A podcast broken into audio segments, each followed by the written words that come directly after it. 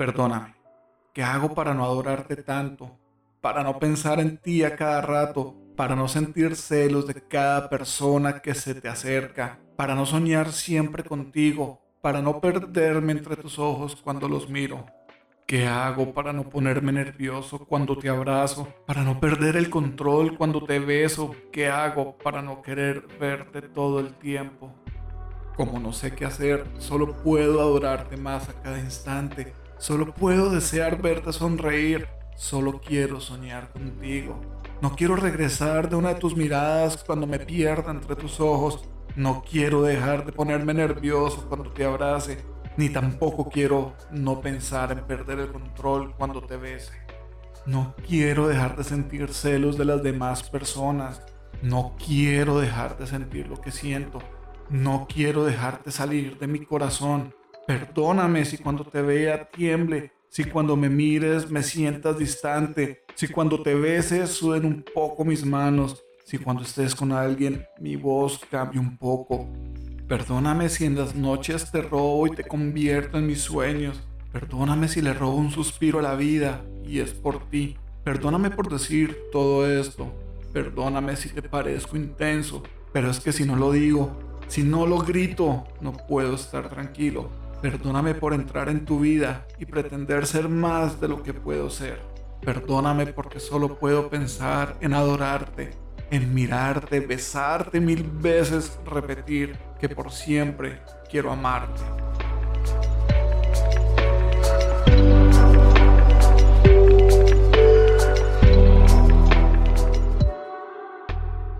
Y ese era un poema que escribí en el año 2008, lleva por título Perdóname.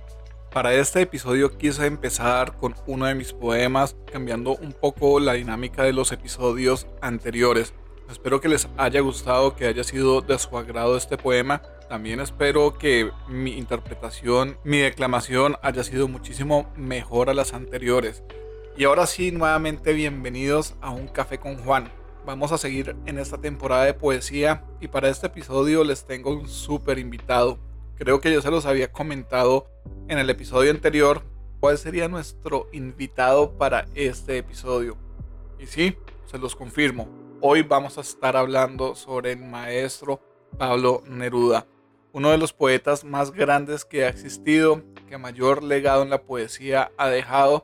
Su vida, sus obras, toda su historia está llena de matices, especialmente en la parte política por la época en la que él vivió y todo lo que atravesó su país durante la dictadura de Pinochet. Así que los invito para que se preparen su café y vamos a tomarnos este cafecito con gusto en este episodio de Un Café con Juan con Pablo Neruda.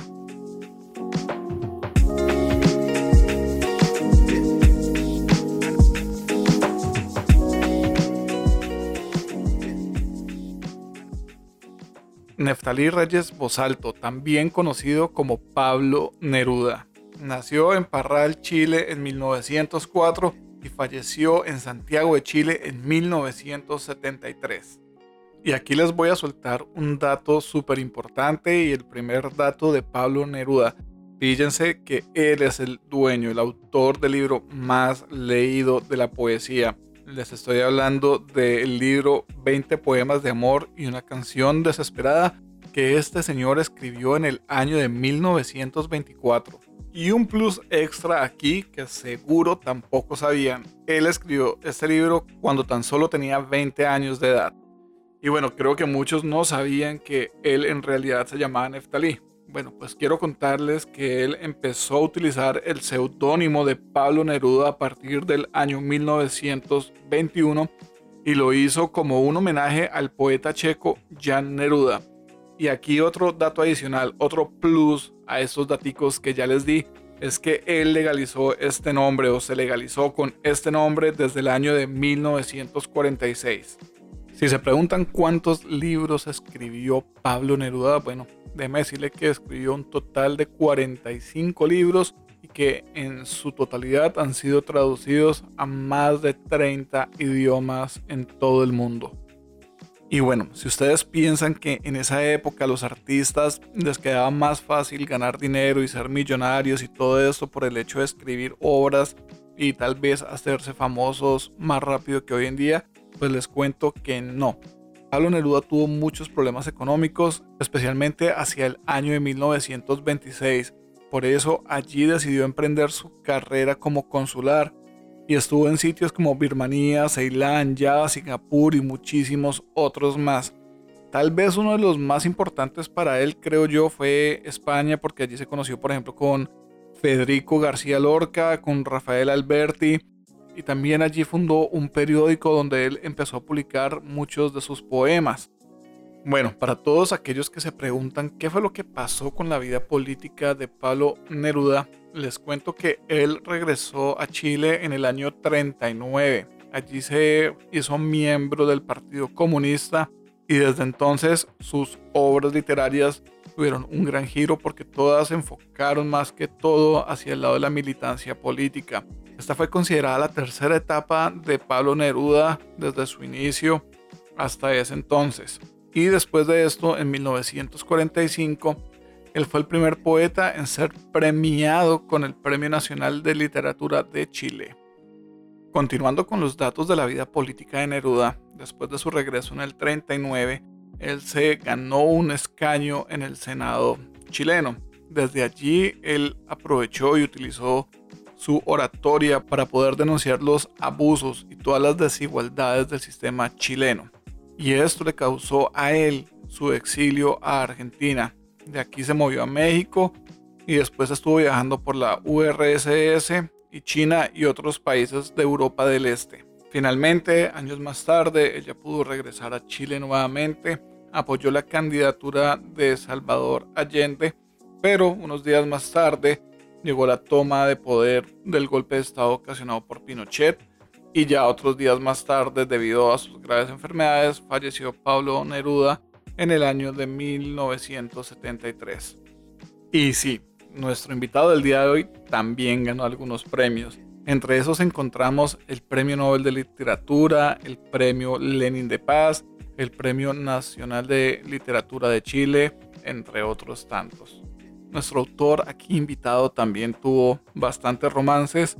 Los tres más destacados son sus tres eh, principales esposas.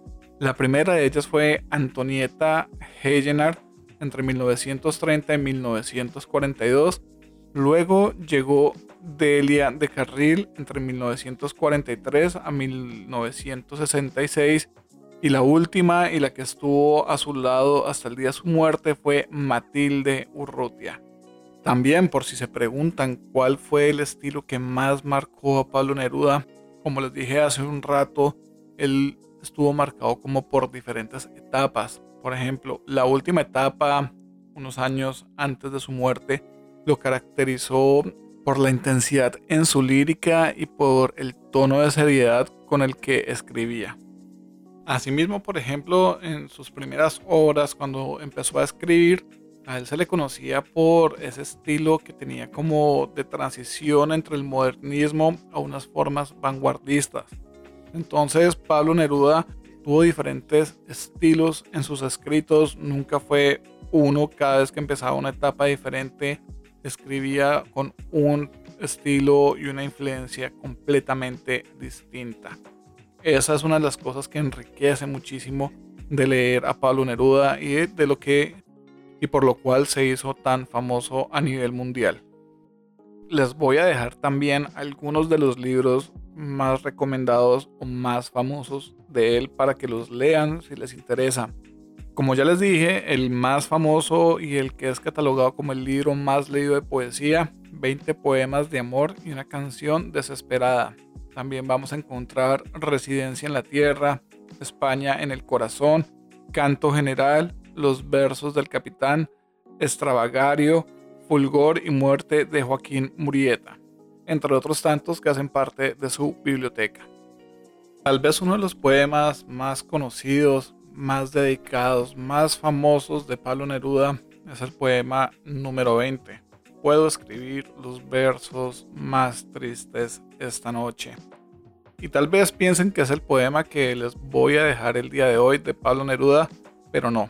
Voy a finalizar esta parte de nuestro invitado con un poema que lleva por título Aquí te amo. aquí te amo.